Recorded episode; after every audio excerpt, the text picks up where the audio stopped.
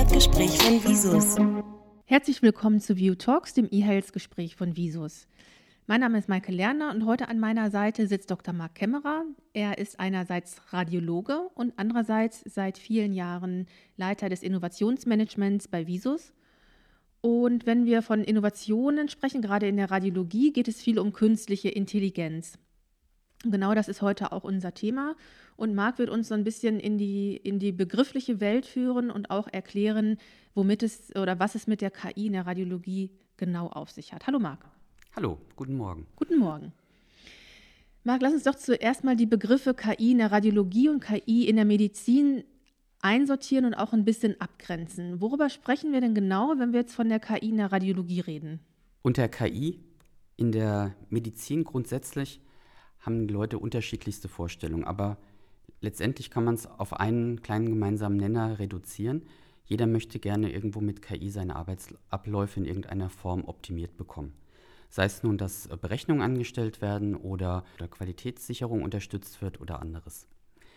In der Radiologie sind wir noch ein bisschen fokussierter dann an der Stelle. Auch hier die, sollen die Arbeitsabläufe unterstützt werden. Und wenn man sich jetzt mal anschaut, wie der Patient in die Radiologie reinkommt, bis hinten dran der Befund äh, wieder rauskommt und die Diagnose, haben wir so ein paar Stationen. Der Patient bringt seine CD zum Beispiel mit oder seine als Voruntersuchung. Und wenn man jetzt schaut, wie eine KI helfen kann, wäre das zum Beispiel die Inhalte der Untersuchung ähm, einfach mal zu klassifizieren, also Maschinen lesbar zu machen, dass ich hinten dran weitere Prozesse wieder neu steuern kann. Komme ich gleich darauf zu sprechen, wie das dann weiterlaufen kann. Der Radiologe würde dann die Anforderungen bekommen für die Untersuchung und müsste sich unter Umständen schlau machen, falls der Patient schon mal vorher da gewesen ist, ähm, was denn schon an Vordiagnostik gelaufen ist und würde das entsprechend anschauen. Da kann uns dann das, was wir vorher an strukturierter Information über die Inhalte ähm, erfahren haben von der KI, helfen, die Daten vorzuselektieren und in einer Form äh, dem Radiologen ähm, zu präsentieren, sodass er direkt die richtige Information hat, die er benötigt, um, nennt sich in der Radiologie, die rechtfertige Indikation zum Beispiel zu stellen und um hintendran möglicherweise auch schon das Untersuchungsprotokoll festzulegen. KI könnte uns aber auch an der Stelle zum Beispiel helfen, Informationen aus dem, aus dem Rest der Krankenakte aufzunehmen und diesen Prozess der Findung der richtigen Untersuchung wieder weiterhin zu modifizieren, also zu steuern. Und die MTA würde dann die Untersuchung entsprechend durchführen. Die KI, die vielleicht in einer Modalität drinsteckt, wie einem CT oder einem MR, würde dann wieder hergehen, die Bilddaten analysieren. Parallel dazu habe ich dann je nach Fragestellung die Möglichkeit, dass mir eine KI Untersuchungen ähm, quasi weiter prozessiert, zum Beispiel Läsionen, also Dinge findet, die der Radiologe später dann auch äh, normalerweise suchen würde und vielleicht auf die Art und Weise dann schon als Vorschlag bekommt, oder auch Auswertungen ähm, erhält, wie eine Hirnvolumenmessung beispielsweise oder ähm, eine Stenosegradbestimmung, solche Dinge, die der Radiologe bei der Befundung normalerweise auch vornimmt. Die ganzen Daten kriegt dann der Radiologe wieder vorgelegt. Das ist ein ganzer Haufen. Und KI kann mir jetzt hier wieder helfen, dadurch, dass ich die Information hoffentlich eben in dieser strukturierten Art und Weise bekommen habe, dann auch durch das Packsystem so wieder aufbereitet, hingestellt zu bekommen oder angezeigt zu bekommen, dass die hängigen Protokolle entsprechend ähm, vielleicht vorbelegt werden. Andere Anzeigen mit in die, ähm, zu den Bildern auch ähm, angezeigt werden können, also die andere Werte angezeigt werden können.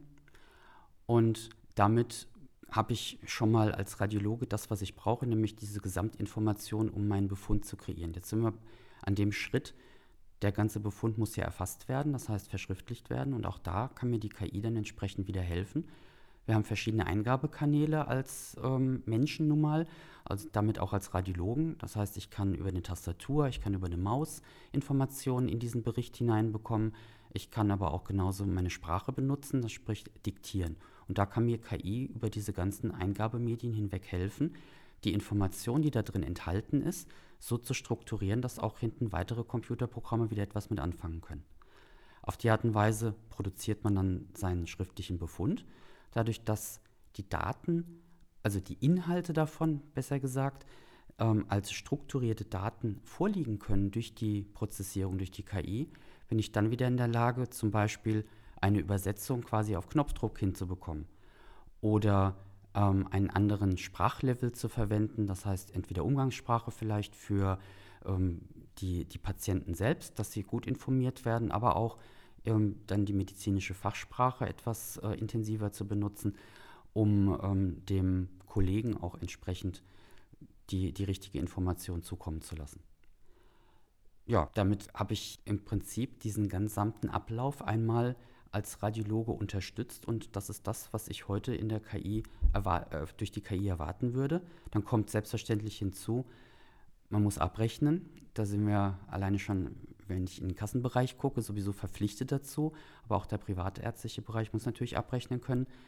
Da kann mich KI definitiv unterstützen. Dadurch, dass ich die Informationen vorher ja schon strukturiert erhalten habe, kann ich damit diese Information an Systeme wie zum Beispiel ein Radiologie-Informationssystem oder andere Abrechnungssysteme weitergeben, die dann entsprechend die richtigen ähm, Zusammenstellungen für die Krankenkasse oder wen auch immer, für die ähm, Versicherer zusammenstellen können. Und nicht zuletzt haben wir natürlich noch ein Feld, was gerade mit Blick auf KI wichtiger denn je geworden ist, die Wissenschaft, weil jeder, der ein neues KI-System zum Beispiel entstehen lassen möchte, braucht Trainingsdaten zum Beispiel. Und das ist etwas, was in der Radiologie gerade seit einigen Jahren doch sehr heiß begehrt ist. Und ich kann auf die Art und Weise dann auch äh, Trainingsdatensätze zusammenstellen, die mich sonst vorher viele Stunden an Zeit gekostet hätten, um überhaupt die richtigen Daten zusammenzusammeln. Ja, super, vielen Dank. Also ich fand das jetzt total spannend, weil du hast jetzt echt einen sehr weiten Bogen auch gespannt. Ähm, ja, was, was ich so jetzt auch in der Form mit der Begrifflichkeit noch gar nicht verbunden habe, weil normalerweise äh, fokussiert man sich immer darauf, dass man sagt, okay, KI in der Radiologie, da geht es hauptsächlich darum, schon mal äh, Läsionen oder sowas zu finden, aber es ist eigentlich dieser ganze Prozess wirklich vom Order Entry bis äh, nachher zur Abrechnung unterstützt wird ähm, durch KI ist ja eigentlich eine wichtige Information. Und wenn ich das jetzt so zusammenfassen würde, würde ich sagen, also die KI ersetzt jetzt keines dieser Software-Systeme, sondern es verstärkt die Funktionalitäten beispielsweise eines Packs und optimiert damit eigentlich nochmal den ges gesamten radiologischen Prozess. Genauso ist es, genauso wenig wie die KI den Arzt oder Radiologen ersetzen wird in der Zukunft. Genauso ähm, ist es auch, ähm, soll nicht das PAX ersetzt werden, sondern eigentlich das Beste, was heute in den Systemen vorhanden ist, noch besser zu machen. Ja, aber das ist doch jetzt auch eine gute Überleitung äh, zur Visus und zu eurem JIFIX Enterprise Packs. Wie sieht denn da eure Strategie mit Blick auf die KI aus und wie genau unterstützt ihr eure Kunden? Wir unterstützen unsere Kunden eigentlich auf, auf mehreren Ebenen jetzt an dieser Stelle. Zunächst mal KI in die bestehenden Systeme hineinzubekommen, ist ein Prozess, der ist relativ zeitaufwendig.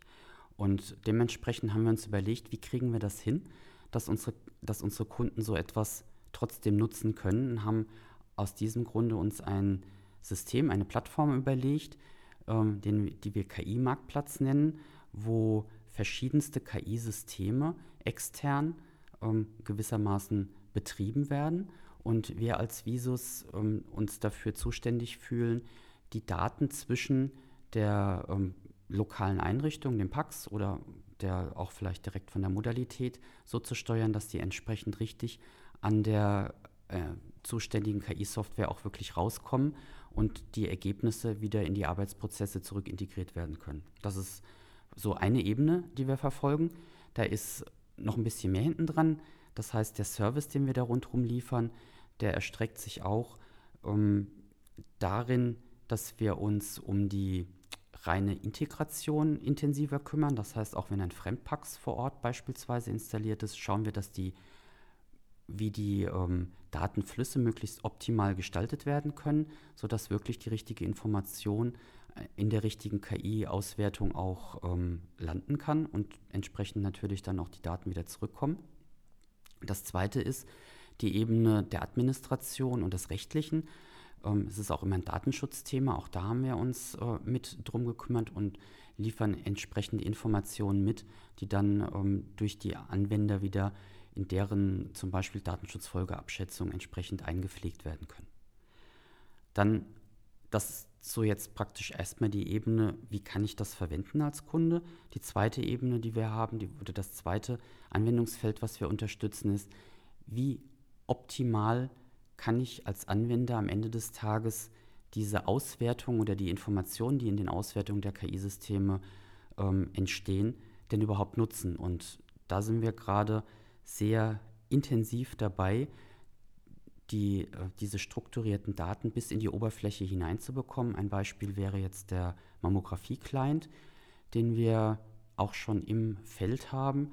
Das heißt, hier kriegt dann der Anwender entsprechend die, ähm, den Malignitätsgrad beispielsweise in die Oberfläche eingezeichnet, genauso aber auch Läsionen, die im, im Brustgewebe beispielsweise zu finden sind.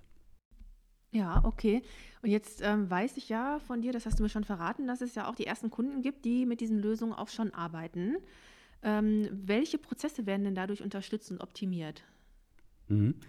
Ja, es sind vor allen Dingen zwei große Felder, die wir äh, jetzt im ersten Schritt angegangen sind. Das eine geht um die Neuroradiologie und das andere ist vor allen Dingen sind orthopädische Fragestellungen, die wir im Bereich der konventionellen Diagnostik ähm, adressiert haben durch die KI-Systeme, die bei uns auf dem KI-Marktplatz beispielsweise äh, vorhanden sind. Ja, wir haben zwei Kunden, die, die, die ich jetzt hier einfach mal herausstellen möchte. Das eine wäre die Gruppe der Knappschaftskrankenhäuser, die sich mit einem neuroradiologischen Schwerpunkt beispielsweise ähm, durch die KI in die Lage versetzt haben, auch Hirnvolum Hirnvolumina ähm, beurteilen zu können. Das ist, ein, wenn man das manuell tun würde, eine sehr aufwendige ähm, Methodik, die man so eigentlich nicht in die Routine reinbekommt. Und hier hat KI definitiv einen neuen diagnostischen Weg oder diagnostische Möglichkeiten eröffnet. Das zweite ähm, ist die ist eine orthopädische Fragestellung. Hier unterstützen wir in der Radprax mit, mit unserem KI-System die Möglichkeit, sehr standardisiert Winkelvermessungen beispielsweise im Bereich des Beckens durchzuführen.